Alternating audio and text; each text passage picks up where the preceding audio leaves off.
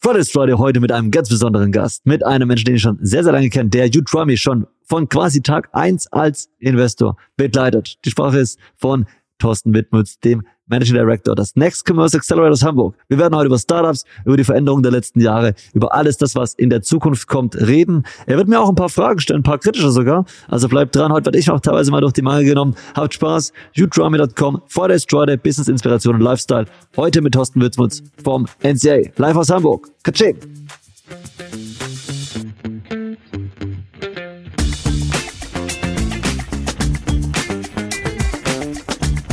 One for the money, two for the show. Hier ist der Fridays Friday Podcast mit André Moll, the one and only that's me. Wir haben heute einen ganz besonderen Gast, nämlich den Thorsten Wittmütz, den Managing Director vom Next Commerce Accelerator. Business Inspiration und Lifestyle heißt der Titel unseres Podcasts und äh, ich freue mich doppelt und dreifach, dass Thorsten heute hier ist, weil tatsächlich war Thorsten einer der ersten Menschen, der damals an Utrami geglaubt hat. Damals back in 2017, das war, oder 2018, ähm, unglaublich, äh, schon, schon ewig her, da äh, war ich, war ich noch, äh, wow, da war ich noch in den 20ern, mein Gott. So schnell vergeht die Zeit. Naja, und ähm, auf jeden Fall lange Reise, ähm, jetzt hinter, äh, hinter uns gebracht, gemeinsam Höhen und Tiefen äh, mit, mit Utrami als äh, mit dem Next Commerce Accelerator als Teil unserer Firma, als Investor. Und deshalb ähm, bin ich total glücklich, dass wir heute hier im SGC-Studio in Hamburg sind, äh, wo der Thorsten eben durch die Kälte mit dem Fahrrad hergekommen ist. Thorsten, erzähl, Mensch, wie geht's dir? Bist gut angekommen? Ja, hervorragend. Äh, äh, freut mich, euch bei uns in der Heimatstadt zu haben. Ähm, immer wieder schön, dich zu sehen, André. Ebenfalls, fantastisch, wunderbar. Thorsten, dann äh, würde ich sagen, wir starten direkt mit der Kennenlernrunde. Diejenigen unter euch, die schon ab und zu mal zugehört haben, wissen, was jetzt kommt. Ich wünsche euch viel Spaß, Thorsten. Jetzt äh, geht's los und äh, ich habe meine erste Frage vorbereitet und zwar, ich wollte dich fragen, St. Pauli oder HSV? St. Pauli ist Hamburg, HSV ist das Umland. Ja, und ich wohne in Hamburg. Äh, das beantwortet die Frage. Ist es tatsächlich so, dass man in Hamburg, wenn man, wenn man, wenn man Hamburg ist, eher, eher so St. Pauli und wenn, wenn man aus, aus, äh, aus der Heide kommt, dann ist man eher HSV? Also, ich bin ja kein Ur-Hamburger, aber äh, tatsächlich ist das so. Im Hamburger Umland sind natürlich aufgrund der Historie sind alles HSV-Fans. Man sieht ja auch die Fahnen. Äh, je näher man St. Pauli kommt, das ist nun mal auch das Zentrum der Stadt oder auch direkt daneben und in den angrenzenden Stadtteilen, äh, die sind braun-weiß und äh, also eigentlich kann man sagen, die Stadt ist braun-weiß und das Umland ist äh, ja rote Hosen. Ähm. okay, super.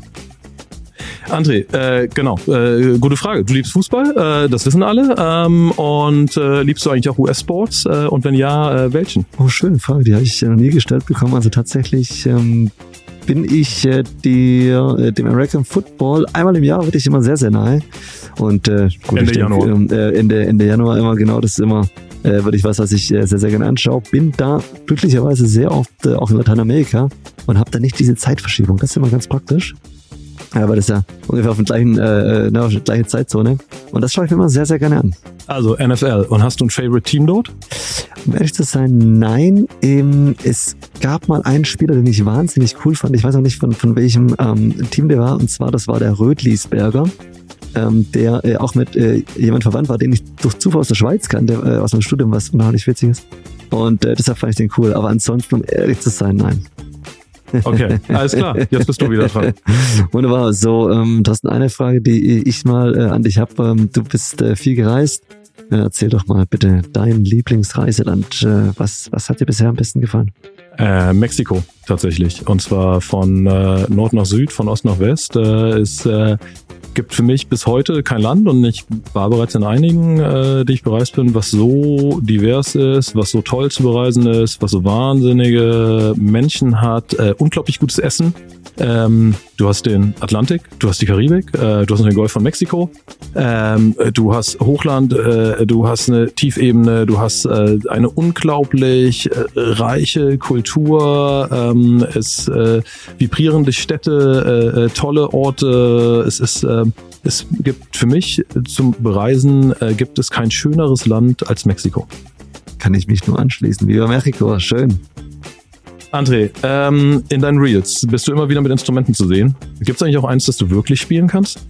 Also tatsächlich, ja. Schön, dass endlich mal jemand fragt. Äh, ich, äh, nicht, nicht, dass die Leute denken, ich würde das einfach nur so beispielhaft in die Kamera halten. Ich spiele Gitarre, Gitarrele, ähm, Bass, früher ein bisschen Schlagzeug und Gesangsunterricht. Leider jetzt keine Zeit mehr, aber das äh, habe ich auch mal sehr gerne gemacht, ja. Aber am besten würde ich mal sagen Gitarre. Na, da so gerne am Lagerfeuer, da, äh, da komme ich zu Blöde. Ja, ähm, ich bin leider aus der Übung, muss ich, muss ich wirklich sagen, als ich damals im Unterricht war, da war es echt okay. Aber mittlerweile leider, leider, leider nicht mehr so viel Zeit. Und äh, ich bin nicht so das Naturtalent äh, im Gesang, weshalb äh, ich dann immer ein bisschen, bisschen Unterstützung brauche, Coaching. Aber äh, genau, grundsätzlich mache ich das natürlich auch sehr, sehr gerne, ja. Super. Wunderbar, okay. Ich glaube, dann äh, ja, haben wir uns jetzt noch mal ein Stück besser kennengelernt. Die Zuhörerinnen und Zuhörer wissen auch Bescheid, wer ungefähr vor uns sitzt. Und äh, jetzt muss ich natürlich wirklich sagen, äh, Thorsten, du hast ähm, ja damals ähm, den äh, Next Commerce Accelerator, den, ich würde mal sagen, angesagtesten Commerce Accelerator in Europa ähm, mitgestartet bis äh, Managing Director und äh, heute immer noch äh, federführend dabei. Wie kam es dazu? Ähm, müssen wir tatsächlich ein bisschen früher ansetzen. Ähm, ich habe 2006, unmittelbar nach meinem Studium, nach dem MBA, das erste Mal selber gegründet ähm, und bin so ziemlich in alle Pitfalls gefallen, die es irgendwie gibt. Äh, das heißt, tatsächlich kenne ich aus eigener Erfahrung, wie es ist, erstmal aus der Ideephase ein Produkt äh, zu entwerfen, zu bauen, umzusetzen, ähm, dann die ersten Gespräche über Fördermittel mit Business Angel, Venture Capitals, bis hin zum Exit, wie lange sich das ziehen kann. Ähm, und äh, bin danach nach dem Exit und, und, und, und verschiedenen Reisen bin ich in der Beratung gelandet und habe gemerkt, Strategieberatung ist irgendwie ist ganz nett und ist das eine. Und und tatsächlich ging es um das Thema Digitalisierung immer wieder das Thema das Thema Innovation ähm, und äh, und wo kommt das eigentlich her und und und und wo wo entstehen eigentlich neue Ideen und Technologien und Produkte und Services? Und das betrifft natürlich Startups. Und dann haben wir uns hingesetzt und haben eben den äh, den Next Commerce Accelerator entworfen und haben gesagt, äh, es geht darum beim Accelerator, wenn wir tatsächlich beschleunigen wollen und wenn wir einen Mehrwert äh, äh, bieten wollen Startups gegenüber, dann geht es genau das zu machen, was äh, äh Gründerteams im Zweifelsfall fehlt. Das heißt, wir haben wir bieten Coaching, wir bieten Workshops, äh, wir bieten Unterstützung ähm, und ganz wichtig ist, äh, wir sind hands-on, ohne operativ zu werden. Das heißt, wir gehen, wir gehen nicht rein, aber wir wollen eben die richtigen Ratschläge geben. Das machen wir nicht alleine. Dazu haben wir ein groß angelegtes, breites Netzwerk aus Mentoren, mit denen wir zusammenarbeiten. Das sind insgesamt so über 200 Menschen, auf die wir Zugriff haben und wo wir zielgerichtet Expertise und Marktzugang liefern können. Und dann, und das ist auch entscheidend für, für uns und dessen, was wir machen, arbeiten wir mit Unternehmen zusammen. Das äh, nennen wir Corporate Partner. Das sind, äh, das sind äh, über 25 sind das in der Zahl alles aus dem erweiterten Handelsumfeld. Das sind klassische Handelsunternehmen, Großhandelsunternehmen, Einzelhandelsunternehmen, äh, das sind Hersteller von Produkten, das sind den Verkehrbringer von Produkten, das sind ähm, welche die Technologie zuliefern. Äh, das sind auch mittlerweile auch Unternehmen aus der Bauindustrie, die ähnliche Herausforderungen haben. Ähm, und, äh, äh, und dann, äh, äh, last but not least, bieten wir Cash. Also das heißt, der Grund, zu uns zu kommen, ist als Gründer, weil dir ein Ding fehlt. Und zwar entweder ist das die Erfahrung ähm, und das Know-how es ist das Netzwerk an Menschen, das ist der Zugang zu Unternehmen, die äh, äh, Marktzugänge liefern können oder die auch potenzielle Kunden sind. Und es ist Cash. Äh, reines Cash gibt es woanders im Zweifelsfall günstiger. Alles andere gibt's bei uns und, ähm, und wir können beschleunigen. Wir, wir können nicht zaubern, äh, sagen wir mal, wir können Dinge schneller machen. Und äh, da, wo manche, und das wissen wir aus eigener Erfahrung, 18 bis 24 Monate für brauchen, sagen wir, das können wir in sechs Monaten machen. Ähm, und äh, das ist das, was wir tun. Und das war, das war 2017 eben bereits der Gedanke in der Gründungsphase des Next Commerce Accelerators. Und das ist auch jetzt äh, 2024, äh, das, äh, worum es immer noch geht und, äh, und äh, das, mit dem wir auch alle Voraussicht nach bis 2030 äh, demnächst weitermachen werden. Fantastisch. Also das klingt wirklich äh, richtig, richtig stark. Jetzt ähm, waren da natürlich einige Dinge dabei, die man nicht einfach nur so ohne Nachfrage stehen lassen können. Ne? Ähm, zunächst mal ähm, würde es mich äh, wahnsinnig interessieren, ähm, die Gründung, äh, die dann kurz nach dem Studium, äh, wahrscheinlich vielleicht sogar noch in deinen Zwanzigern äh, passiert ist. Was waren das genau? Kannst du das erzählen, bitte? Ja, also wir haben am Ende des Tages haben wir eine Technologie entwickelt, äh, und zwar eine Verdampfungstechnologie. Das ist das, was man heute kennt, äh, äh, unter verschiedenen verschiedenen Tabakkonsum, Rauchalternativen. Das heißt, wir haben eine Technologie entwickelt, äh, äh, mit der man ähm, rauch- und tabakfreie Zigaretten ähm, äh, zum Leben erwecken kann. Darauf basierte eine gesamte Patentfamilie und die hat am Ende des Tages der allen bekannte Weltmarktführer dann übernommen und äh, äh, und dann eben auch entsprechend weiterentwickelnd. Und äh, dort gibt's ja auch heute ein bekanntes Produkt am Markt dort draußen. Das mit I beginnt? Äh, mit I, ja, mit S aufhört. Ah ja, okay, schön. Und äh, oh, wow, da, da warst du tatsächlich äh, beteiligt in den äh, Kindertagen, ne? Genau. Stark. Glückwunsch, äh, das ist richtig cool. Das war noch in deinen Zwanzigern, äh, ist das so richtig, ja? Ja, in den 20ern und dann, genau damals gab es das Thema, wir haben ja keine reine digitale Produktentwicklung getrieben. Es war tatsächlich, erwähnte ja gerade schon, unmittelbar nach dem Studium selber gegründet. Ähm, und es gab noch nicht mal 3D-Druck, also zumindest nicht Serien. Das heißt, äh, wie man sich vorstellen kann, wir so ein Produkt entwickelt und Verdampfungsverfahren, dann brauchen wir, wir haben auch damals iteriert, ähnlich wie man es auch heute aus der gesamten digitalen Produktentwicklung kennt und aus der Softwareentwicklung, so haben wir es natürlich auch gemacht. Nur ähm, wir brauchten immer extrem lang, um diesen, diesen klassischen Cycle, dieses Build, Measure, Learn, also dieses etwas bauen, es dann eben eben zu messen und daraus zu lernen und in die nächste Stufe zu gehen, weil wir eben nicht in der Lage waren, es bei uns selber zu machen, sondern wir mussten eben wir mussten Konstruktionszeichnungen an externe Dienstleister senden, ähm, dann sechs Wochen warten, bis die Produkte zurückkamen, diese testen, dann ändern, wieder rausgeben. Wir haben irgendwann eben angefangen, eine eigene Werkstatt aufzubauen. Ähm, aber als dann tatsächlich äh, 2011 haben wir einen Exit gemacht, äh, 2012, 2013 kam der Durchbruch von 3D-Druckverfahren und wir haben uns angeguckt und haben gesagt, das kann doch nicht wahr sein, äh, wir hätten bestimmt zwei Jahre Zeit sparen können. Ich sehe schon, okay, dann wie lange war es äh, insgesamt mit dem, äh, mit dem, mit dem Startup äh, zu Werke? Äh, viereinhalb Jahre. Schön, okay, cool. Also auf jeden Fall Glückwunsch, das ist äh, richtig cool. Und äh, davor habe ich äh, gehört, äh, war es teilweise auch ähm, im Studium schon beruflich aktiv, äh, auch mit äh, der einen oder anderen äh, äh, Aktivität im Spirituosenbereich. Das hast du mir mal bei einem, bei einem Bierchen erzählt. Jetzt, jetzt komme ich hier mit diesen alten, alten Kamellen, aber da willst du da auch kurz was zu sagen. Ja, also ich habe äh, tatsächlich nach dem, nach dem Zivi damals noch äh, erstmal erstmal ein Praktikum gemacht äh, in der Musikindustrie, auch hochgradig spannend, auch für das, was ich heute mache. Das war das war 99 auf 2000. Äh, 99 war das erste Jahr, wo in der Plattenindustrie die CD-Verkäufe eingebrochen sind. Und damals ging es ja darum, CDs zu verkaufen. Ähm, und äh, dort wusste keiner, um was es eigentlich geht. Und da muss man sagen, die Musikindustrie, die war eigentlich, wenn sich alle, alle irgendwie noch ganz, ganz weit zurückerinnern, Napster und ähnliche Zeiten, das waren tatsächlich die ersten, die von der Digitalisierungswelle betroffen waren, noch vor den von den Medien, von Zeitschriften, die ja noch tagesaktuellen Content hatten, den wollte ja, den wollte ja auch noch jeder haben. Äh, äh, Filmindustrie, die dachte ja, sie können ewig überleben, weil ihre Produkte viel zu komplex sind, um sie irgendwie streamen zu können oder ähnliches. Äh, und äh, die Musikindustrie muss das ganz, ganz früh erleben. Ähm, und äh, ist damals davon ausgegangen, dass die Schulhofpiraterie der Grund dafür ist, äh, dass die CD-Verkäufer einbrechen und hat Kampagnen gestartet unter dem Namen Copy Kills Music ähm, und ähm, äh, mit dem man Schüler davon überzeugen wollte, dass sie doch die überteuerten CDs besser kaufen, äh, anstatt, äh, äh, anstatt sie zu kopieren. Ähm, und äh, das heißt, auch damals ging es tatsächlich um das Thema Digitalisierung, äh, äh, digitale Innovation. Habe dann in dem Bereich auch erstmal weitergearbeitet ähm, und habe mich dann sehr bewusst entschieden, als ich angefangen habe zu studieren, mich aufs Studium zu konzentrieren, ähm, äh, mir dort mal ein solides Fachwissen aufzubauen und währenddessen einen Job zu machen, bei dem ich weniger nachdenken muss, sondern bei dem ich Spaß haben habe und habe für äh, bekannten deutschen Spirituosenhersteller äh, äh, aus Wolfenbüttel im Hirschkostüm Proben verteilt in Supermärkten, äh, äh, Bars und Restaurants. Äh, hat es tatsächlich hat unglaublich viel Spaß gemacht. Mega. Ähm, Mega. Und, äh, und ist auch eine Erfahrung, die ich nicht missen will. Ähm, und äh, habe auch während meinen Schulzeiten auf einer Tankstelle gejobbt äh, und äh, äh, und auch ähm, alles äh, äh, tatsächlich Erfahrungen, die sehr freuen, abgesehen von dem klassischen Werdegang mit verschiedenen Praktika hier und dort bei, bei äh, größeren und kleineren Unternehmen ähm, und Beratungsagenturen und so weiter. Und äh, äh, war das tatsächlich, war, war zum Spaß haben und zum Geld verdienen da.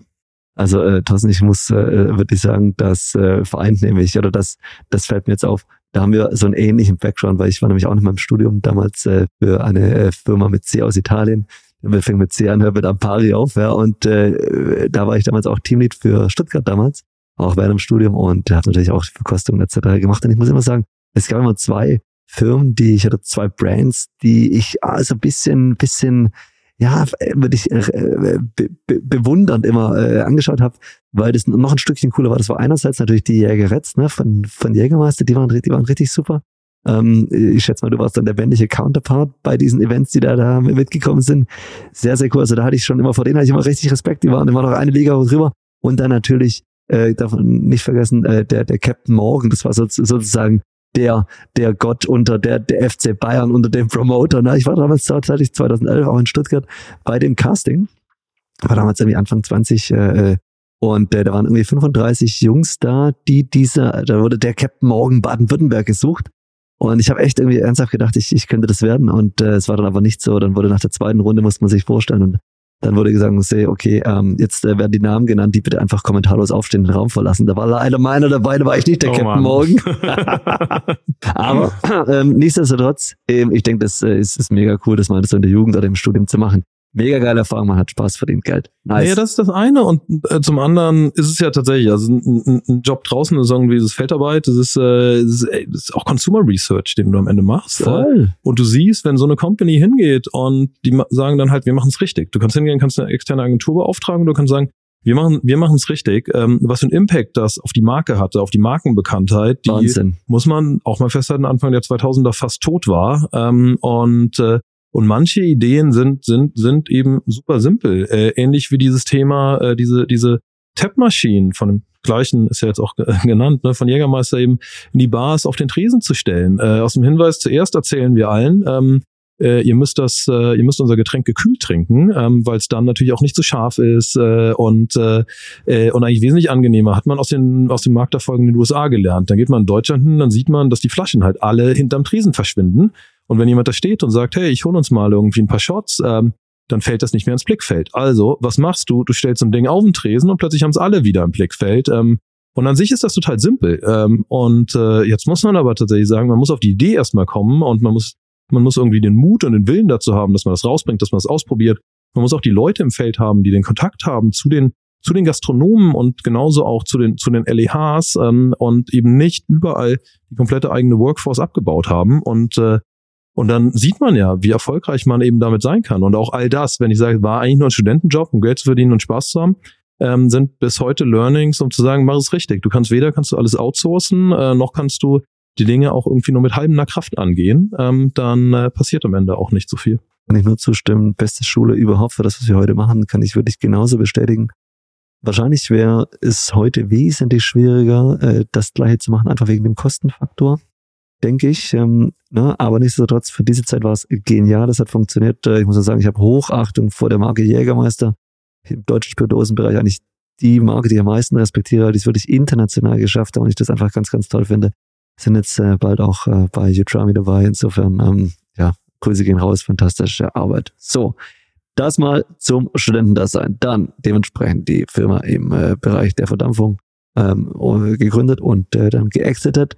Dann Beratung. So, jetzt sind wir Mitte der 2010er Jahre, wenn ich das jetzt noch richtig im Kopf habe. Ist das richtig? Ja, jetzt sind wir so 2012, 2013, richtig. Schön, okay. Da war, also da war dann gerade so das Startup-Thema, ging so langsam los in Deutschland, denke ich mal. Ähm, was hast du dann gemacht? Wo ging es denn für dich weiter 2013? Äh, ich habe erstmal nach dem Exit eine Weltreise gemacht. Ähm, ist so ein Thema, wo ich gesagt habe, äh, ich will das nicht aufschieben. Äh, und äh, es gibt äh, so viele Länder, äh, die mich interessieren, äh, die ich alle bereisen will und habe dann relativ hemdsärmlichen Plan aufgestellt. Wo will ich eigentlich hin? Was will ich sehen? Wo habe ich Freunde verteilt über die Welt, die ich lange nicht gesehen habe? Ähm, und, und bin dann Rucksack gepackt und losgezogen.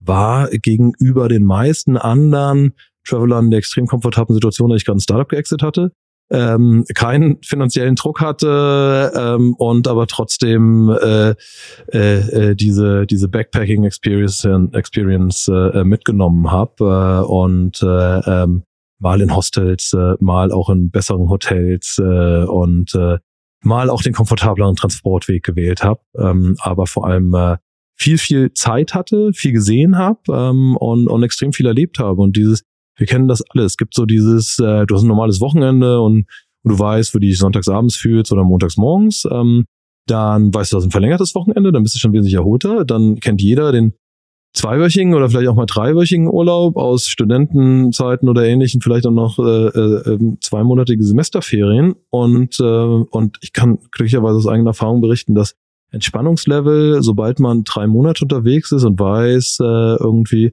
du hast noch weitere neun Monate vor dir, ist nochmal ein ganz anderes. Ähm, und äh, ist eine Zeit, die ich nicht missen will, ist äh, sicherlich eine, die so auch auf die Art und Weise äh, schwer nochmal zu reproduzieren ist, beziehungsweise auch, auch gar nicht mein Wunsch ist, das nochmal so zu machen, aber ähm, eben auch eine wahnsinnig tolle Erfahrung, ähm, das auch erlebt zu haben. Das glaube ich, ja bis damals äh, alleine losgezogen oder in Begleitung oder?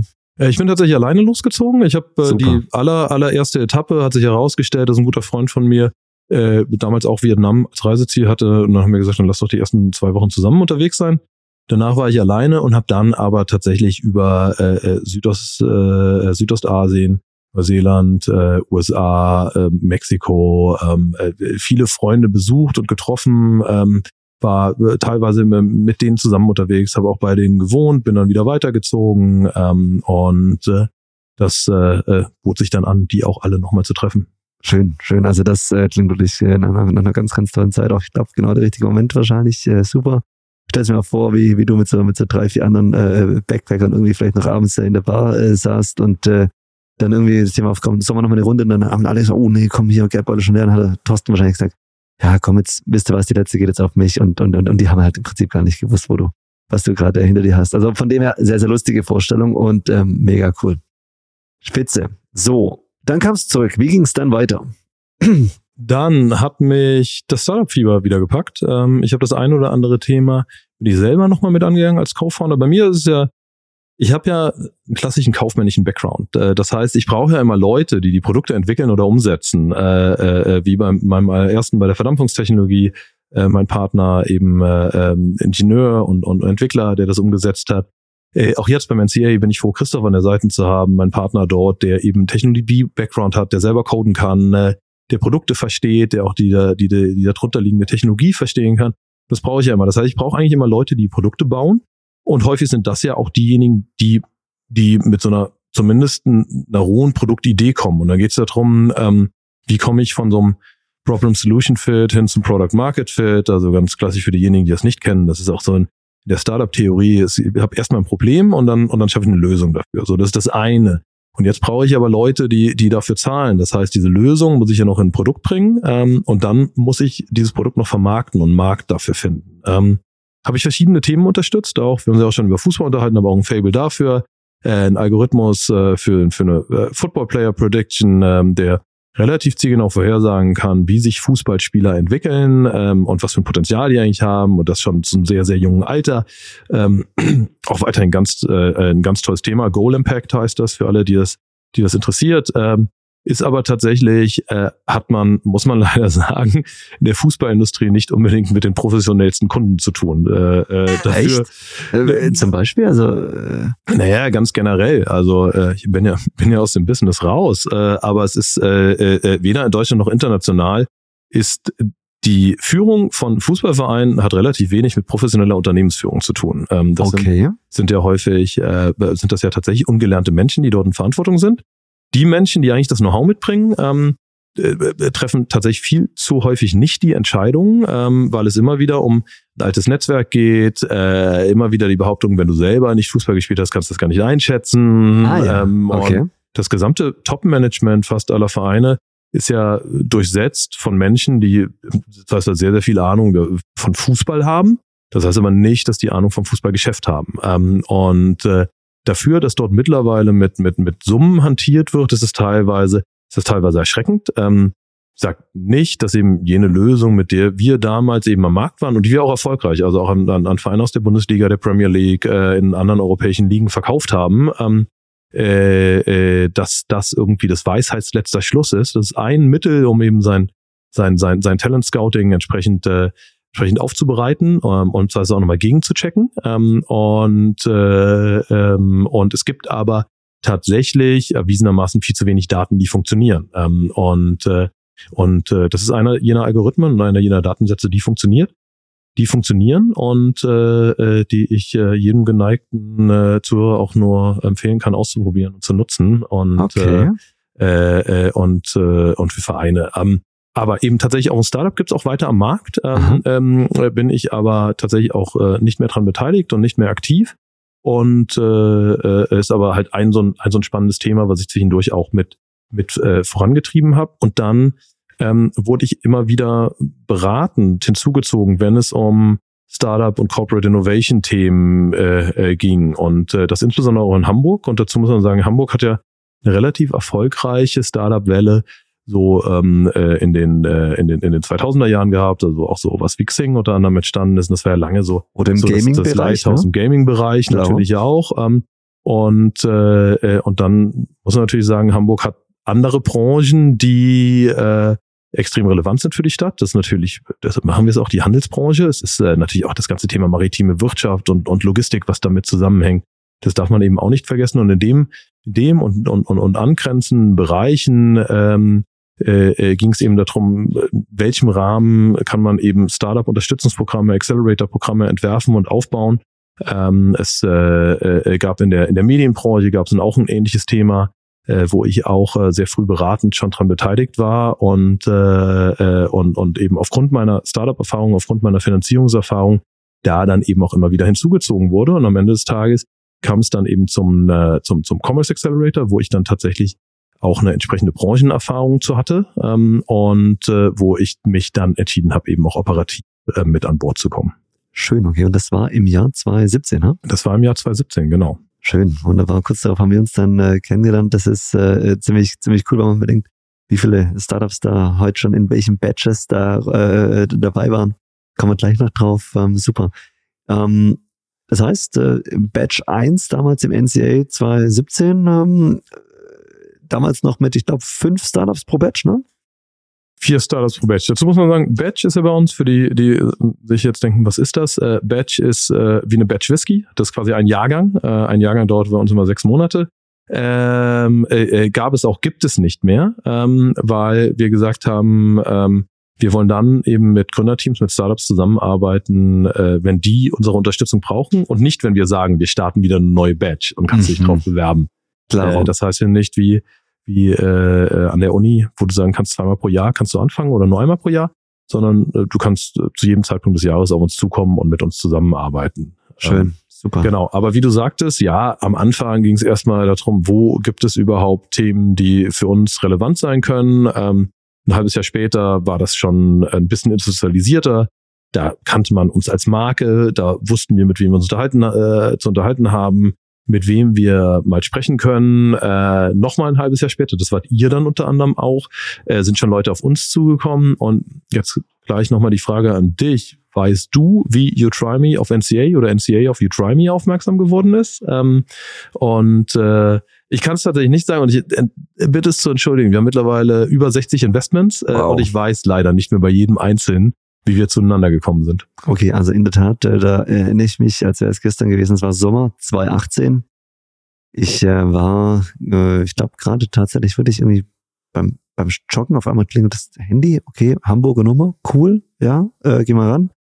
Hallo, hier spricht Paula Stolley vom NCA. Hallo André.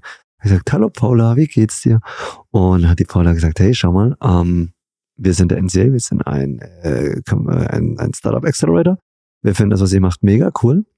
Ich muss dazu sagen, wir waren damals erst seit ein oder zwei Monaten überhaupt erst live, was ich grandios fand, dass uns Paula gefunden hat, weil das damals noch gar nicht so einfach war, glaube ich, ähm, weil wir damals wirklich mit 5000 Euro gestartet haben und äh, wir eigentlich mehr oder weniger nur, nur noch ganz klein stattgefunden haben. Und dann habe ich gesagt, hey, ja, mega cool, wie kann ich mitmachen? Und dann hat uns Paula erklärt und dann haben wir uns beworben und dann haben wir zwei uns getroffen. Und dann kannst du, glaube ich, erzählen. Ja, ne, ab dem Moment weiß ich das. Super, dann haben wir euch gefunden. Das ist das, was ich meinte. Also dann fingen wir an, die Dinge schon, schon ein bisschen besser zu sozialisieren, zu wissen, wo wir uns eigentlich umzuschauen. Ähm, müssten wir tatsächlich nochmal die Recherche anstellen, wo genau äh, wir damals auf die Try Me aufmerksam geworden sind. Ähm, aber das ist das Thema und das ist auch, wir, wir gehen raus und wir sagen zu unseren Partnern, wir durchforsten den Markt, wir sourcen und screenen, wir gucken, was es da draußen gibt. Ähm, und schauen, ob das vielleicht eine entsprechende Relevanz für euch hat. Und auf die Startups äh, gehen wir entsprechend zu und sagen, hey, wenn ihr zu uns kommt, dann gibt es eben Zugang äh, zu unseren Partnerunternehmen und es gibt die Möglichkeit, mit denen zusammenzuarbeiten, äh, die potenziell als Kunden zu gewinnen, aber mindestens auf deren Marktexpertise zurückgreifen zu können. Ähm, und, äh, ähm, und entsprechend ist das toll, wenn das dann eben schon, schon Sommer 2018 so gut funktionierte. Lustig, dass wir damals noch ein Festnetztelefon hatten. das war noch Zeit, ne? Zwar, ja. zwar kein, äh, kein Fax, zwar nochmal zehn Jahre vorher, aber nee, das habt ihr, da, erinnere ich mich noch, als, als diese 040-Nummer damals anrief. Fantastisch. Ähm, also, äh, um da jetzt kurz vorzugreifen, also in der Tat kann ich wirklich bestätigen, ähm, als wir uns unterhalten, auch hier nochmal ein Beispiel, äh, vor kurzem habe ich die angerufen und gesagt, hey Thorsten, schau mal, wir bringen jetzt den Utrami Kratomat raus. Und dann habe ich gefragt, hey, kennst du den einen oder anderen Standard, wo wir denn den platzieren können? Also, ja, du, ich schau mal, was ich machen kann. Ich hatte mich jetzt gestern mit der Katja von der Haspa getroffen und äh, ist, die Chancen stehen ganz gut, dass der Utrami Kratomat bald am Jungfernstieg in Hamburg äh, in der Filiale steht. Für alle Hamburger, die heute zuhören, einfach mal vorbeischauen. Ähm, genau, wir sprechen auch miteinander. Äh, die Info habe ich von Katja gestern Abend auch schon bekommen. Super, wunderbar, fantastisch, okay. Also das heißt, äh, mittlerweile über 60 Startups in eurem Portfolio. Wow, das ist ja, ich denke, echt eine, echt eine äh, richtige, äh, wirklich relevante Menge. Ähm, ich kann es mir nur ansatzweise vorstellen, wie viel Arbeit das ist und äh, was da in den letzten Jahren so alles passiert ist. Da würde ich von, von, von bis, ich glaube, du kannst wahrscheinlich den ganzen, ganzen Abend füllen ähm, was, äh, was da, was da im Startup-Bereich alles so passiert. Das ist ja, ich denke, immer noch eine sehr, sehr, sehr wilde und abenteuerliche Branche, wo, wo vieles äh, leider nicht so gut funktioniert, aber dann manche Sachen einfach so überdimensional gut funktionieren. Willst du da mal so ein bisschen aus dem Nähkästchen plaudern? Ja? Was ja, hältst du davon? Ja, also ähm, Startups, Startups sind natürlich viel, viel abhängiger davon, ähm, abgesehen von Fußballvereinen, ähm, äh, äh, von den handelnden Personen. Ähm, nein, also genau das ist das Thema. Es, äh, es gibt die Frage ist immer, wer wer macht was, äh, äh, wie wie groß ist die Resilienz, der Glaube an die eigene Idee, auch die Widerstandsfähigkeit und was durchzusetzen. Das bringt ja auch nicht unendlich lange einen Kampf gegen Windmühlen zu führen, äh, nur um um zu versuchen, irgendwie irgendwie zu überleben. Ähm, dabei gibt es immer den schönen Begriff. Es gibt die Genau, es gibt ja jene Startups, äh, die es nicht geschafft haben. Ähm, dann gibt es aber vor allem diese Zombies oder Living Dads. Äh, das sind Companies, die existieren auf dem Papier noch. Vielleicht gibt es sogar noch Menschen, die versuchen, nochmal was zu machen, die versuchen zu pivotieren. Das heißt, die Geschäftsidee nochmal ein bisschen anders auf die Beine zu stellen und so. Ähm, das gibt es. Äh, das haben wir wie ich glaube, jeder Risikokapitalfinanzierer in seinem Portfolio auch, haben wir das natürlich auch. Und äh, dadurch, dass wir als Accelerator sehr, sehr früh dran sind, ähm, taucht es bei uns im Zweifelsfall auch häufiger auf als bei anderen. Ähm, was aber viel entscheidender ist, ist eben zu sehen, ähm, was kommt zusammen, wenn Teams es tatsächlich geschafft haben. Ähm, eine Frage zwischendurch. Bis zu welchem Umsatz, Jahresumsatz würdest du eine Company als Living Dead definieren? Also wenn man so sagt, okay, die haben ein bisschen angefangen, haben dann auch losgelegt, so ein paar Jahre mitgemacht, aber dann haben sie irgendwann die Lust verloren und machen es jetzt noch so ein bisschen. Ab welchem Umsatz würdest du dann sagen, ist man aus dieser Living Dead Zone raus, weil es einfach schon zu groß ist oder einfach äh, sich das per Definition gar nicht mehr in diesem Bereich befindet? Habt ihr da so, ein, so eine Kennzahl? Nee, die, die gibt's glaube ich auch nicht. Also weil äh, ich habe ja die eine Möglichkeit, ich kann immer wieder sehr viel Geld ausgeben, um Kunden zu kaufen. Ähm, ob die Kunden dann profitabel sind, äh, äh, steht auf einem anderen Blatt Papier. Also deshalb, ich kann kann versuchen, meinen Kunden, meinen Umsatz kann ich mir künstlich hochkaufen. Ähm, und äh, die Frage ist ja, fange ich irgendwann an Geld zu verdienen?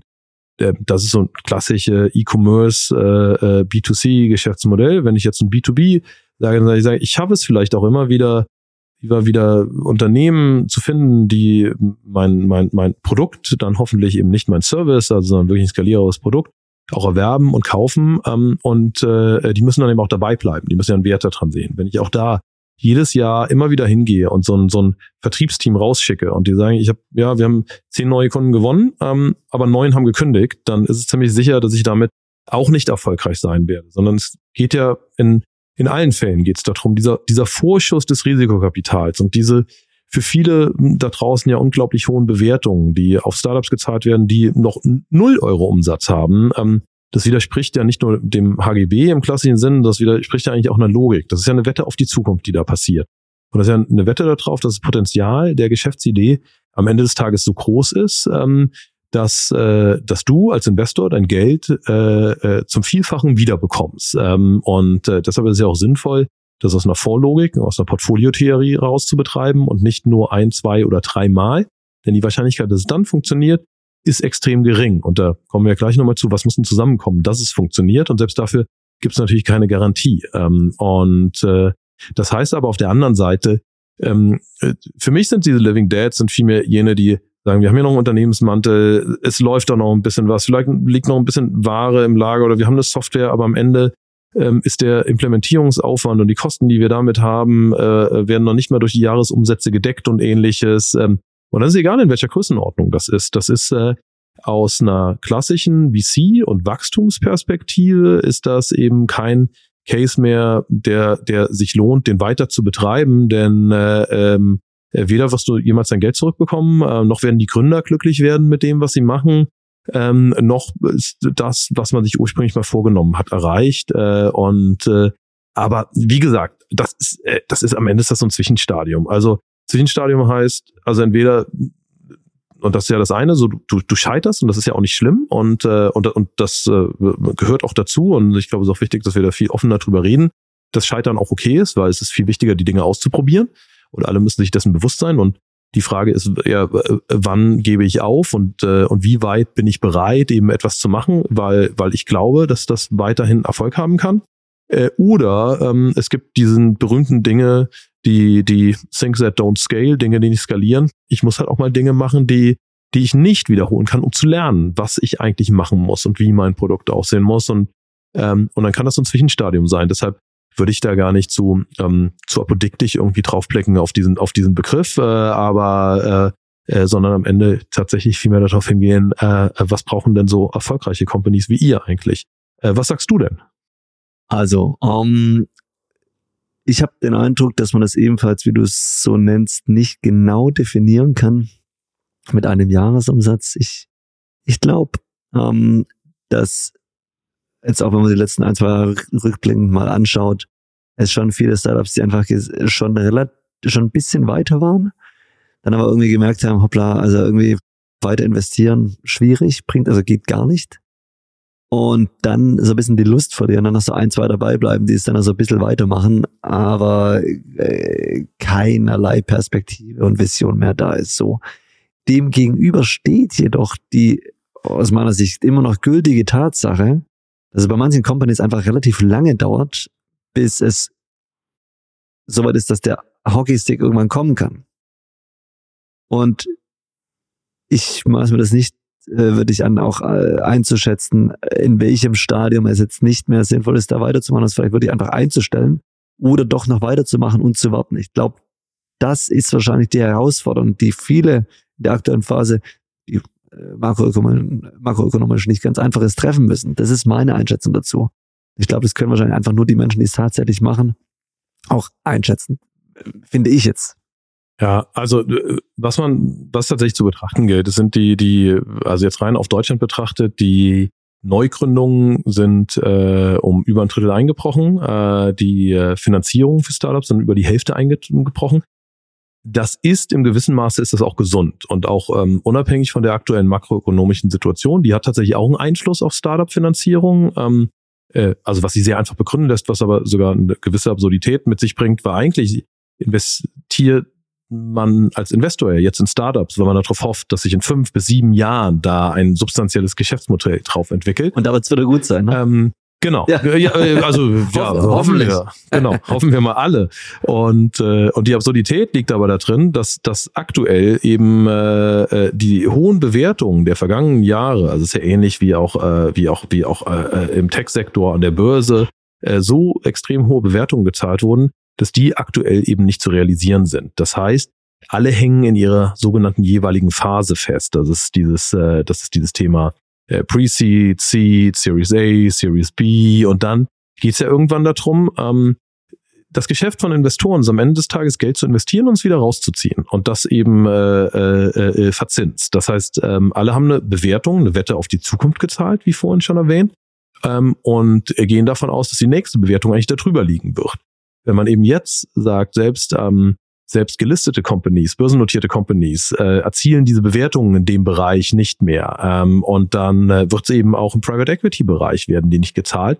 Und das heißt, jetzt warten alle und aber eigentlich hoffentlich warten nicht alle darauf, dass die Bewertungen wieder unglaublich hochgehen, sondern eigentlich warten alle darauf, dass das Geschäft substanzieller wird äh, und stabil wird. Ähm, und dann muss, müssen die Companies eben aus den einzelnen Phasen raus, um dann die nächste zu kommen damit dort auch wieder Liquidität und Geld zurückkommt. Ähm, Jetzt sieht es aber tatsächlich so aus, dass das andere Thema, was dem gegenübersteht, ähm, das mit gestiegenen Verbraucherpreisen, äh, Zinswende und so weiter und so fort ähm, ganz offensichtlich, und in Deutschland sieht man es, ähm, eine wesentlich größere Zurückhaltung herrscht, äh, zu gründen ähm, und sich selbstständig zu machen und dieses Risiko einzugehen. Denn natürlich gibt es diese, diese unglaubliche Chance, mit dem Startup erfolgreich zu sein und im Zweifelsfall auch reich zu werden und ausgesorgt zu haben. Ähm, und äh, ob man äh, dann damit was Gutes tut oder ob man sich damit dann äh, teure Autos kauft, sei erstmal dahingestellt und, und, es, und, es, und es jedem selbst überlassen. Ähm, und äh, auf der anderen Seite steht natürlich tatsächlich auch dem gegenüber ein enormes Risiko, dass du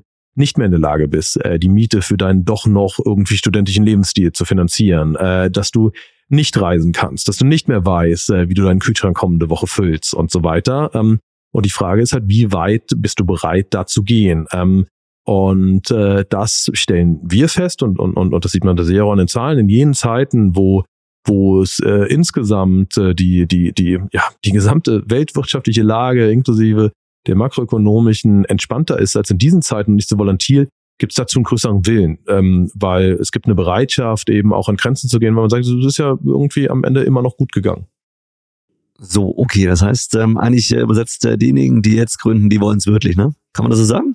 Da ist von auszugehen. Auf der anderen Seite, es gibt immer, es gibt immer ein Momentum, es gibt immer einen Zeitpunkt äh, und es gibt ja auch immer wieder Menschen, die auf, auf gute und innovative Ideen kommen. Und das kann man, also die kommen ja auch nach ähm, und äh, äh, also kommen nach, reden wir über die jungen Generation. Aber es gibt ja auch diejenigen, die einige Jahre im Job gearbeitet haben, gesagt haben, es ist und bleibt, hier entsteht, hier gibt es weiterhin ein Problem. Oder wir müssen eine Lösung geben. Und jetzt kommt dieses ganze Thema KI, das wird sowieso nochmal so einen revolutionären Einfluss auf alles haben. Das äh, äh, kann keiner abschätzen, was da heutzutage passiert. Ähm, und äh, das wird nochmal eine ganz neue Welle an Innovationen, an Lösungen, an Produkten mit sich bringen. Ähm, das wird auch total spannend. Ähm, und, äh, äh, und, und, und das macht Spaß. Auch das, was wir da jetzt schon sehen in dem Bereich. Äh, und das wird uns allen in ganz, ganz vielen Themen das Leben auch leichter machen. Ähm, und äh, aber äh, da wird, das wird auch noch eine Achterbahnfahrt, äh, die da auf uns zukommt. Ich denke es auch, ne? Das ist äh, Wahnsinn, was da passiert. Und jeden Tag, äh, wenn du, wenn du mal zwei, drei Tage nicht mehr am Ball warst, dann, dann bist du nicht mehr up to date. Das ist absoluter Wahnsinn. Aber gut, das sind halt eben diese Zyklen äh, in bestimmten Produktionsbereichen oder in bestimmten Innovationsbereichen, die einfach wahnsinnig schnell sind zum gewissen Zeitpunkt. Ich glaube, das ist ganz normal und auch gut. So, das heißt, ähm, aktuell über 60 Companies im Portfolio. Ähm, mit welcher Erwartung, mit welcher Durchschnittsrechnung geht man da rein? Ähm, sagt man, okay, irgendwie eins von zehn und äh, das dann bitte mal 100 oder erzähl mal, wie, wie, äh, wie ist der Plan? ist ja tatsächlich auch so, so die Binsenweite da draußen. Das heißt, ein von zehn Startups wird was. Dem ist ja gar nicht so. Also auch aus einer, aus einer äh, Portfoliotheorie heraus gibt es natürlich eine entsprechende Streuung.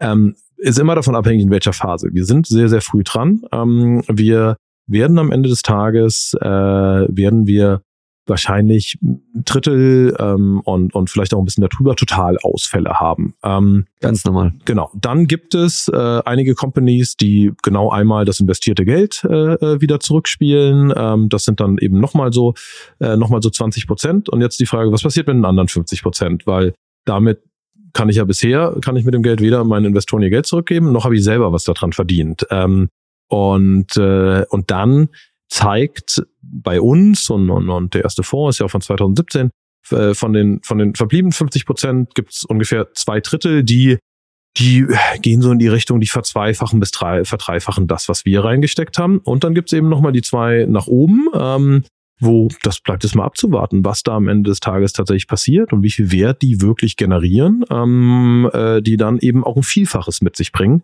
Führt am Ende des Tages unterm Strich dazu, wir machen ein 4 bis 5x aus dem Geld, was uns gegeben wurde. Ähm, damit sind wir dann erfolgreich. Ähm, und äh, das heißt, äh, jene Investoren, die uns ihr Geld zur Verfügung gestellt haben, geben wir das vier bis fünffache ihres Geldes wieder zurück. Okay, fantastisch. Wunderbar. Das äh, hilft mir auch einzuschätzen, ähm, wo Me in dem Portfolio ungefähr steht.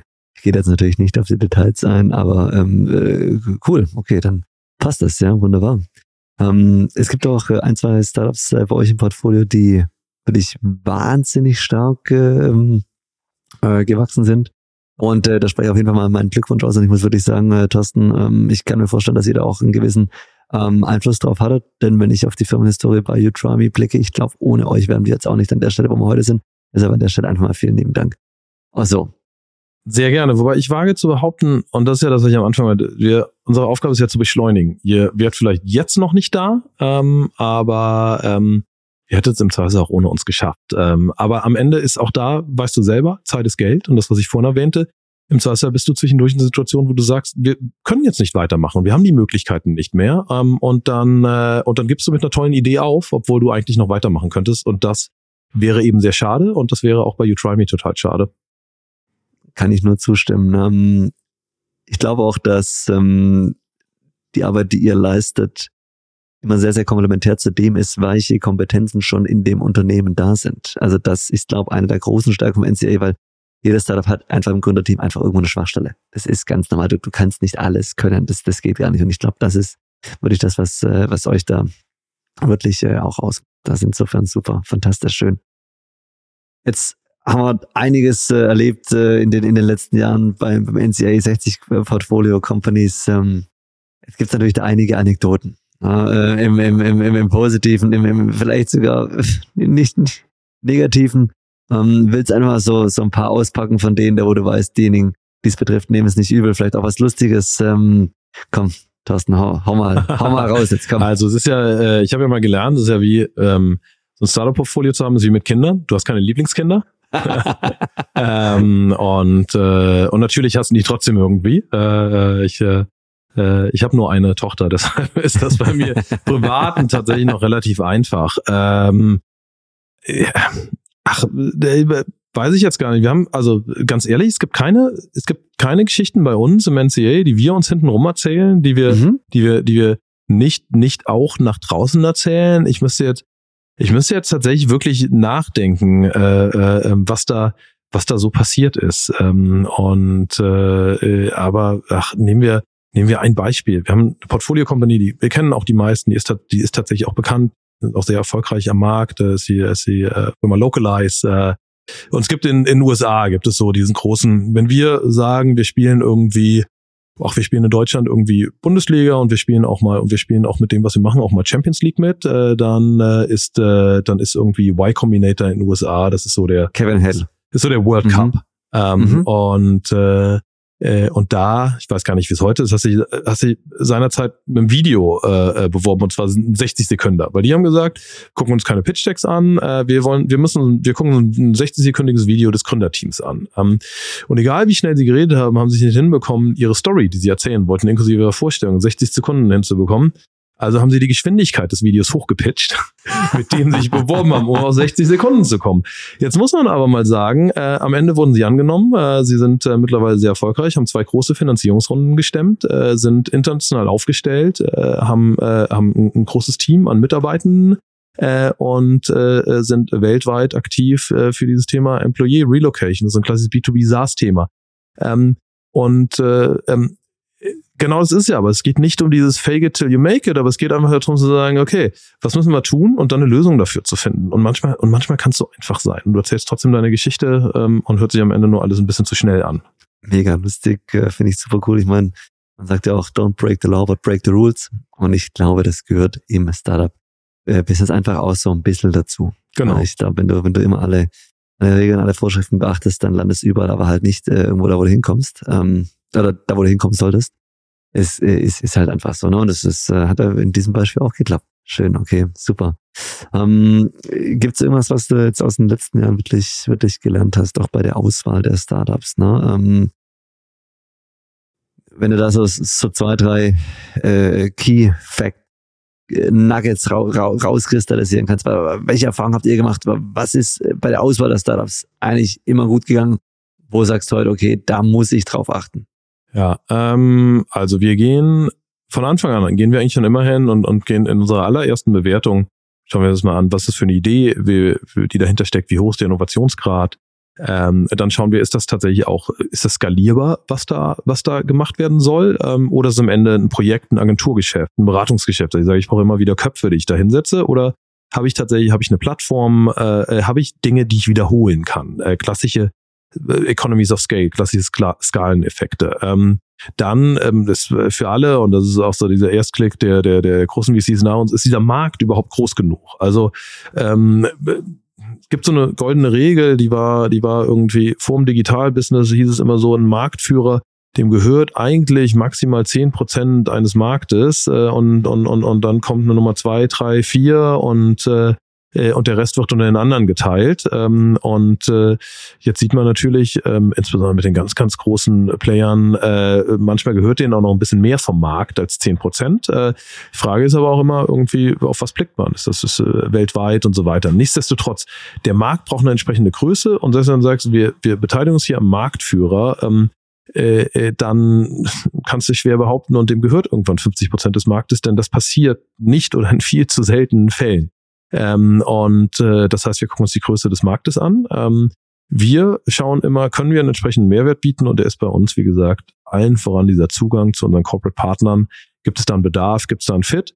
Ähm, und, äh, und dann gucken wir uns die Qualität und die Zusammensetzung des Gründerteams an. Und Qualität ist das eine, die hängt natürlich auch viel mit Erfahrung zusammen.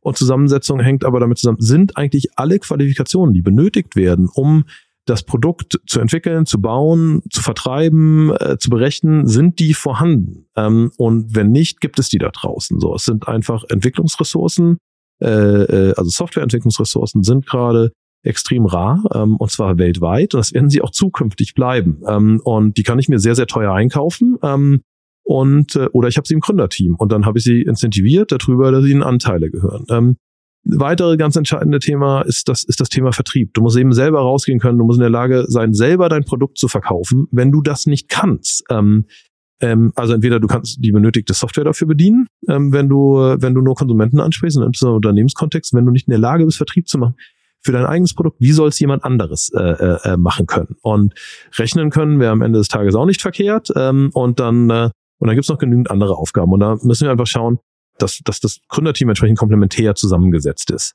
Auf der einen Seite sehen wir bei Teams, die sich gut entwickeln, wir sagen, Mensch, das haben wir vorher in dieser Form gar nicht, ähm, äh, gar nicht einschätzen können, dass das Team wirklich so stark ist und in der Lage ist, das zu machen. Und wir sehen aber andere Themen, wo wir sagen, die Anzeichen gab es eigentlich schon sehr früh. Ähm, wir haben sie uns sogar gegenseitig mal erzählt, irgendwie beim Kaffee zwischendurch. Vielleicht sind sie sogar im Slack-Channel noch zu sehen. Vielleicht gibt es sogar eine E-Mail zu. Sie hat aber keiner mehr berücksichtigt, weil wir alle uns plötzlich auf andere Themen fokussiert haben. Und da sind wir wesentlich professioneller geworden in der Auswahl. Ähm, wir schauen tatsächlich, sind diese Services, die wir zusätzlich bringen können, haben die auch einen entsprechenden Mehrwert? Weil ansonsten müssen wir auch jedem Startup empfehlen, äh, schaut, dass ihr woanders eine Finanzierung kommt, weil bei uns äh, mit all dem, was wir zusätzlich leisten, davon habt ihr gar nichts. Ähm, und da müssen wir uns auch entsprechend abgrenzen. Und das sind, glaube ich, die Learnings, die wir in der Vergangenheit gemacht haben. Und dann gibt es so dieses Thema des Timings. Ähm, da ich meine, wir reden hier über Gründer, die im Regelfall oder Gründerteams, die im Regelfall hingehen und wirklich auch einen, einen elementaren Zeitaufwand ihres Lebens dazu beitragen wollen, ein erfolgreiches Unternehmen aufzubauen. Und äh, das heißt, alle gehen erstmal davon aus oder insbesondere irgendwie die, die jeweiligen, die es gründen, gehen davon aus, dass es gerade der richtige Zeitpunkt ist. Und das ist in der Tat gar nicht so einfach, den zu treffen. Ähm, es gibt halt, manchmal gibt es Märkte, die ist und bleiben irgendwie oder die sind und bleiben klein ähm, und die werden auch nicht wachsen und es wird und es wird trotz aller Prognosen wird es diesen Markt in dieser Form wird es nicht geben und da lagen auch in der Vergangenheit schon schon bis hin zu den zu großen und bekannten Research Instituten einige immer wieder falsch.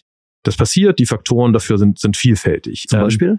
Ähm, ach, mein Lieblingsbeispiel ist, äh, äh, äh, es gab mal so ein Markt, ich glaube, wir haben alle diesen, diesen roten Knopf auf der Fernbedienung. Also tatsächlich so ein Konsumentenbeispiel, diesen Red Button. Es gab Marktstudien äh, aus den 2004, 2005ern daraus, wie groß dieser Smart TV-Markt sich entwickeln wird. Dann wurden die 2010 wieder ausgepackt, weil es 2005 noch nicht passiert ist. Ähm, dann wurden sie 2015, wurden sie wieder aufgepackt. Wieso es jetzt passiert? Ähm, und ich glaube, 2020 hat jeder gesagt, da ist ja gar kein Markt, der dahinter steckt, dass die Leute auf dem roten Knopf, wo wir Fernbe also kann ich natürlich tausende Geschäftsideen ausdenken, die dahinter stehen können und, und, und, und was alles auf dem Fernseher passiert. Es ist nie dazu gekommen. Also tatsächlich so, so ein klassisches Beispiel äh, äh, aus, aus, aus dem Bereich, wo, wie gesagt, wo bis hin zu den großen Research-Instituten alle jahrelang falsch gelegen haben. Ähm, dann gibt's eben das Thema, ähm, du gehst in den Markt und ehrlich gesagt hat der aber das Marktwachstum in der Vergangenheit schon gehabt. Äh, das heißt, du guckst dir was an und sagst, der ist ja riesig und da gehen wir rein. Und dann musst du aber schauen, wer ist schon da ähm, und, äh, äh, äh, und, und haben die entsprechende Finanzierung, besitzen die entsprechende Marktanteile. Das ist das, was die meisten ja behaupten. Dann kommt dieses Thema disruptive Technologien und wieso dieses und jenes geschafft wird und geschaffen wird. Und ähm, ein Paradebeispiel ist dort immer, dass es eigentlich hieß, der Markt im Bereich Social Media sei, äh, sei bereits besetzt, äh, sei das durch, sei das durch ein LinkedIn, sei das durch ein Facebook, äh, äh, ein Twitter, äh, Tumblr gab es damals noch und ähnlichen. Und da gab es tatsächlich so eine zweite Welle. Und die, die nennt sich Instagram, die nennt sich äh, Snapchat, die nennt sich TikTok. Und obwohl es hieß, dieser Markt ist bereits gesättigt. Ähm, jetzt kann ich sagen, Instagram ist dann sehr schnell zu Facebook rübergewandert. Ähm, und äh, die anderen beiden agieren aber auch unabhängig davon. Also auch das gibt es. Das ist aber eher die Ausnahme, darauf zu setzen, dass genau, dass genau dieses Thema eben entsprechend, äh, entsprechend nochmal passiert. Ähm, und, äh, ähm, und deshalb geht es tatsächlich darum zu sagen, äh, man findet eine entsprechende Nische, die raus aus einer Nische mit entsprechendem Wachstum und entsprechendem Potenzial groß genug macht. Und da geht es darum, zum richtigen Zeitpunkt dabei zu sein. Also dieses Thema Timing und Momentum, was ja auch ihr mit You Try Me ganz gut, ganz gut entdeckt habt und wo ihr gesagt habt, wie, wie kann ich eigentlich vernünftig ein Market Research gestalten? Ähm, und wie kann ich das machen? Was brauche ich dafür? Ich brauche dafür Konsumenten und ich brauche deren Meinung und ich brauche deren Rückmeldung. Ähm, und wie komme ich an die ran? Indem ich ihm die Produkte zur Verfügung stelle. Aber ich muss sie doch aussuchen lassen, was sie eigentlich wollen, weil sonst bekomme ich doch gar keine ehrliche Antwort. Und, ähm, und so schaffe ich es auch eine Win-Win-Win-Situation irgendwie auf die Beine zu stellen, ähm, und das ist eben genau das Thema, das zum richtigen Zeitpunkt entdeckt zu haben und zu sagen, die, die Maßnahmen der, der Alteingesessenen und der Großen, die funktionieren in dem Bereich nicht mehr und deshalb muss es was Neues geben. Ähm, und äh, Consumer Research kann nur gemeinsam mit den Konsumenten stattfinden. Ähm, und, äh, äh, und, und ansonsten kann das eben nicht funktionieren. Und, und, und wenn man das hat und dann, du kennst diese Momente und auch da, es ist für alle Startup, es gibt, geht immer, es geht nach oben und es geht nach unten und es geht wieder nach oben und ähm, und, und das sollten alle wissen. Aber es gibt diese Momente, äh, wo sich plötzlich anfühlt, als hätte man wirklich Rückenwind äh, äh, ähm, äh, in, in, in vielerlei Hinsicht. Und das ist das, wo es wirklich Spaß macht. Und dann gibt es wieder die herausfordernden Momente und die gehören auch dazu. Und die wird es auch weiterhin geben, André. Kann ich wirklich nur zustimmen. Ähm, bevor wir jetzt noch zum sehr, sehr spannenden Teil des Podcasts kommen, den ich ausnahmsweise wirklich für heute vorbereitet habe. Das, das, das gibt es fast nie, das, was ich heute mache. Und Thorsten weiß lustigerweise noch nicht mal was davon. Äh, Habe ich aber jedoch noch äh, kurz äh, zwei Fragen. Zunächst mal wollte ich einmal fragen, bei der Auswahl des Teams, auf welche Charaktereigenschaften äh, eigene, äh, achtet ihr mittlerweile am ehesten? Was sind die kritischsten äh, Charaktereigenschaften des Gründerteams, die mh, mm, im Team sein sollten, dass es funktioniert? Das ist die erste Frage, dann habe ich leider noch eine zweite, aber erstmal die erste. Ja, haben wir tatsächlich äh, hinlänglich auch im Team zu ausgetauscht. Wir kennen sogar Investoren, die tiefenpsychologische Interviews durchführen. Ähm, nein, das ist ja auch kein Hexenwerk. Das, was, was in, in der Gründung in den kommenden Jahren passiert, äh, äh, das lässt sich nicht einfach so simulieren. Ähm, und es gibt natürlich auch viele egozentrische, erfolgreiche Gründer da draußen. Und da muss man aber häufig sagen, das sind dann tatsächlich einzelne Personen, ähm, äh, auf die dann gewettet wurden, auf die gesetzt wurde. Ähm, man braucht natürlich ein gewisses Maß an Eigenüberzeugung und, und, und, aber wichtig ist, und das haben wir auch festgestellt, Eigenüberschätzung ist echt schwer. Ähm, und das lässt sich tatsächlich sehr, sehr schnell herausfinden. Wir versuchen ja Interviews äh, äh, durchzuführen und ähm, äh, und das heißt, es gibt natürlich auch verschiedene Redeanteile. In der, bei dem allerersten Interview lernen wir uns erstmal kennen. Und dann, und dann natürlich stellen wir, stellen wir Fragen, weil das, was wir machen, haben wir relativ, relativ zügig erklärt, aber es geht auch darum, sich persönlich kennenzulernen. Und, und erfahrungsgemäß ist das dann so 40 äh, wir, 60 irgendwie äh, das Startup an, an, an Redeanteil. Ab der nächsten Runde sieht das schon ganz anders aus. Ähm, äh, da liegt eher 80 Prozent Redeanteil eben bei den bei den Startups und bei den Gründerteams und und dann und dann noch mehr. Und dann geht es auch um Product Demos und, äh, und und und Durchführung durch den Finanzplan und ähnlichen. Und das wird natürlich umso intensiver. Und äh, über diese verschiedenen Schleifen ähm, schaffen wir es unserem Team einen ganz guten Eindruck zu machen über über die Charaktereigenschaften der jeweiligen Gründer und tauschen uns auch dazu aus. Und für uns ist es auch nochmal ein bisschen anders als für reine Finanzinvestoren. Wir arbeiten operativ mit den Gründern zusammen und das muss menschlich passen. Okay, also das heißt, ähm, ihr habt ja wirklich intensive Analysen bezüglich der Charaktere, Charaktereigenschaften. Wenn es jetzt mal wirklich ähm, mal Karten auf den Tisch, jetzt müsst ihr mal zwei, drei Eigenschaften nennen. Jetzt mal neben, der, neben dem persönlichen Fit, weil ihr arbeitet, wie gesagt, persönlich mit denen.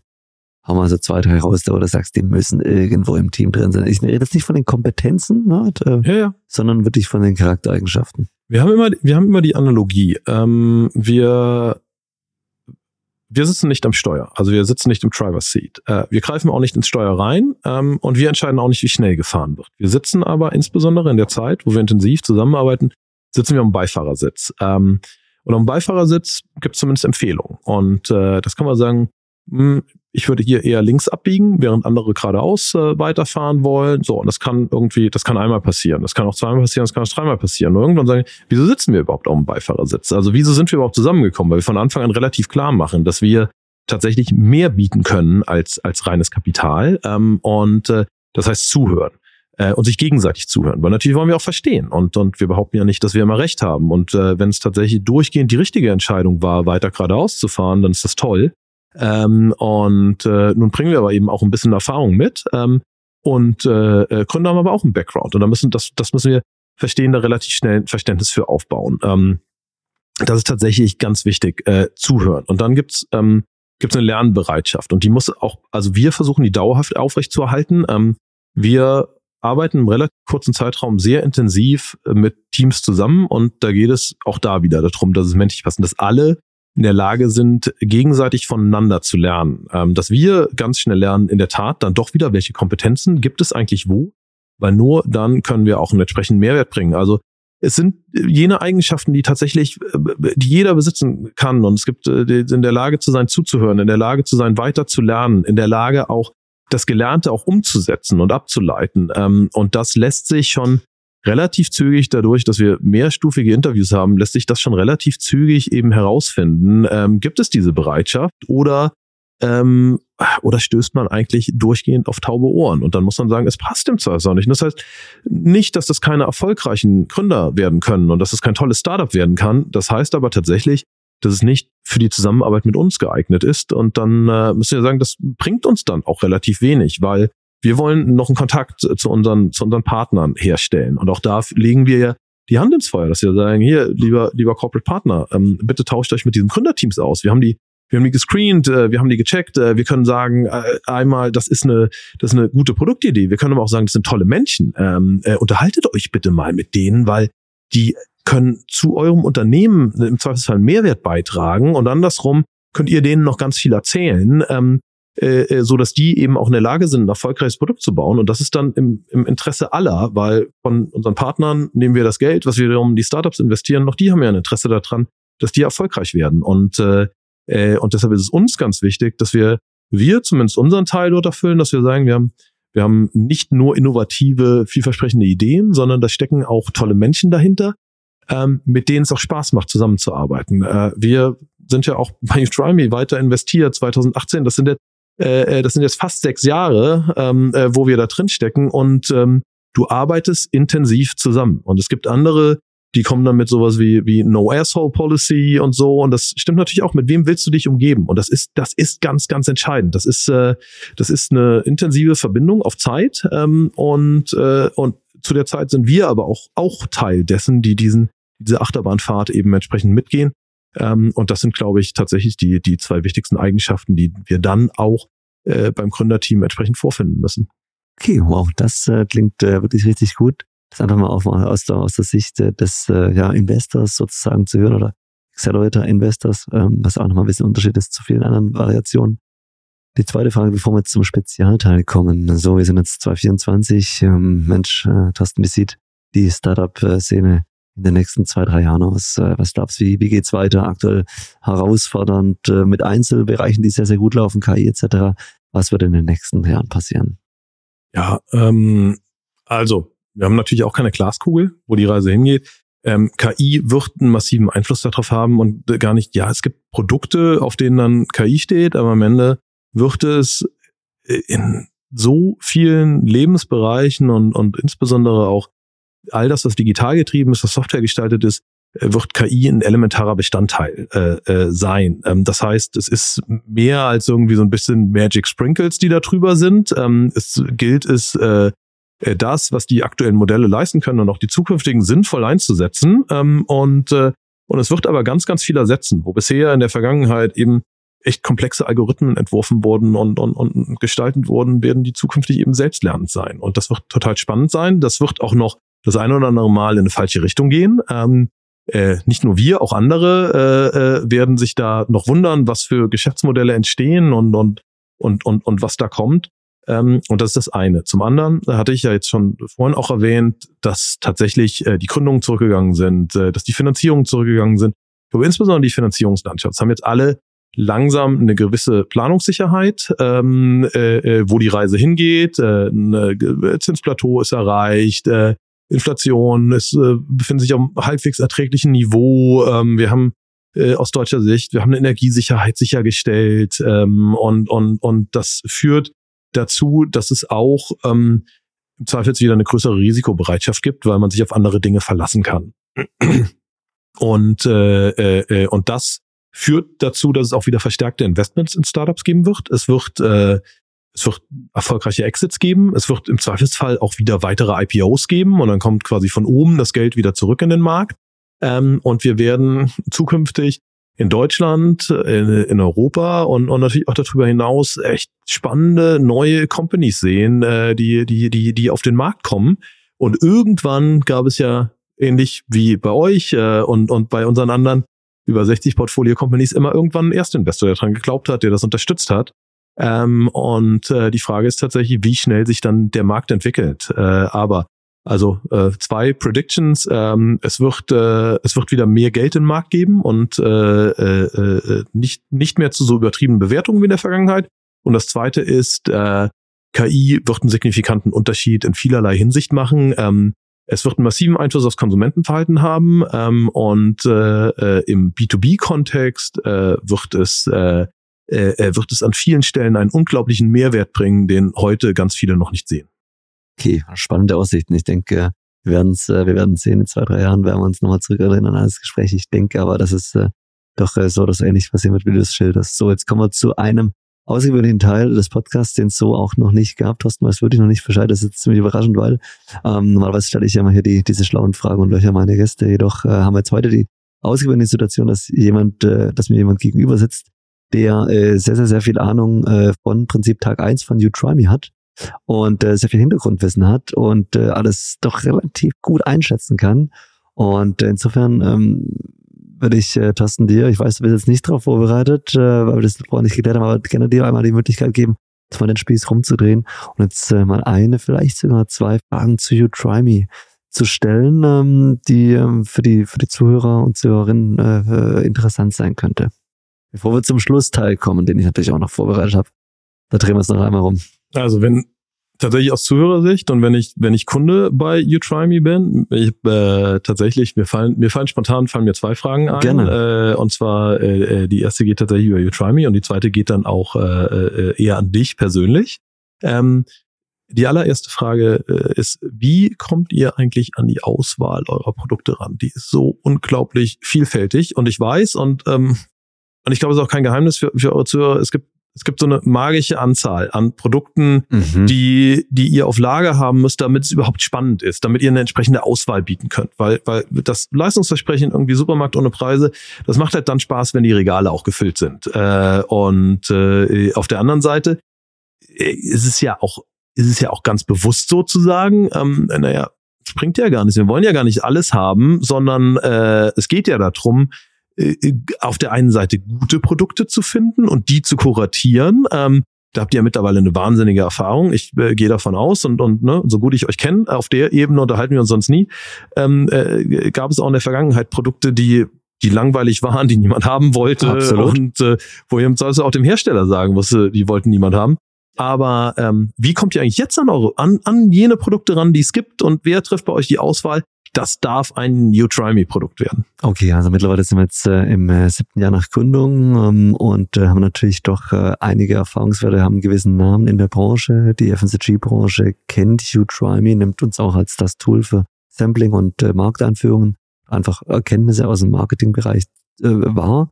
Wir haben sehr viele Anfragen, melden uns auch direkt proaktiv bei Unternehmen, von denen wir denken, sie haben coole Produkte, die einfach mal präsentiert werden sollten. Bezüglich der Produktauswahl, wir haben festgestellt, äh, dass der Sweet Spot zwischen 150 und 200 Artikeln liegt, die wir auf der Plattform haben. Darunter ist es äh, vielleicht äh, etwas zu wenig, ne, weil man dann vielleicht nicht genau das findet.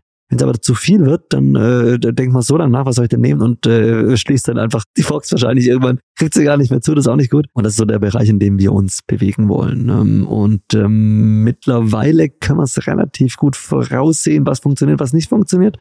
Grundsätzlich äh, ist auch immer die Fragestellung, in welchem, in welcher Dimension soll ein Produkt funktionieren, wenn es eine gewisse Nische hat. Ja, als Beispiel, ähm, wenn es jetzt ein, ein Produkt ist, äh, das nur ähm, Mütter mit Babys zwischen sechs und neun Wochen äh, äh betrifft, dann ist einfach die statistische Wahrscheinlichkeit, ja, da, dass eine gewisse Relevanz für dieses Produkt steht, ähm, äh, relativ gering. Ist es jetzt hingegen ein Produkt, äh, das äh, beispielsweise, ähm, sag mal mal Pasta, hey, wer mag kein Pasta? Wow, ja, okay.